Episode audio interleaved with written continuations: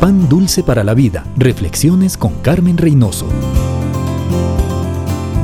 Todos los padres saben lo importante que es amar a sus hijos y les aman, pero pocos hagan el tiempo para escucharles, abrazarles y decirles el amor que le tienen. Paul Sack es médico y director del Centro de Estudios Neuroeconómicos de la Universidad Claremont de California y dice, dar y recibir abrazos en familia es una terapia increíble para calmar y traer paz. El abrazo suelta la oxitoxina, que es una hormona del cerebro que trae bienestar. Liberémonos de tantas ocupaciones que nos impiden disfrutar de la cercanía de la familia y aprovechemos del abrazo, un remedio sencillo, económico, sano y saludable para el estrés y la depresión. Hay muchos que pierden los abrazos de sus hijos porque no tienen tiempo y tienen planes grandes para conquistar el éxito, éxito que más tarde no tienen con quien compartir.